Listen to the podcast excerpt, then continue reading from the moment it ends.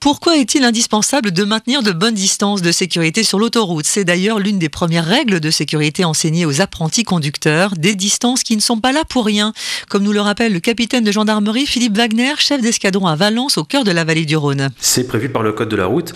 Il est toujours important de conserver une distance de sécurité suffisante avec le véhicule qui nous précède, parce qu'on n'est pas à l'abri d'un obstacle ou d'un événement qui survient à n'importe quel moment, et il faut donc avoir le temps nécessaire et la distance suffisante pour pouvoir freiner et éviter les accidents. Car si un imprévu survient devant vous, le temps d'agir représente dans le meilleur des cas un délai d'une seconde entière. Une seconde à 130 km/h, c'est déjà 36 mètres parcourus.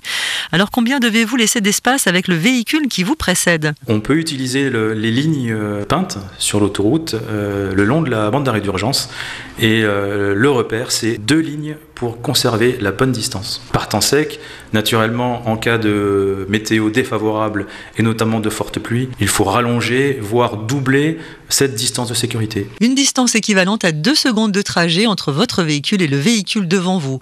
Il faut également parfois augmenter cette distance de 50% si vous roulez derrière un poids lourd et si vous n'avez pas la visibilité nécessaire.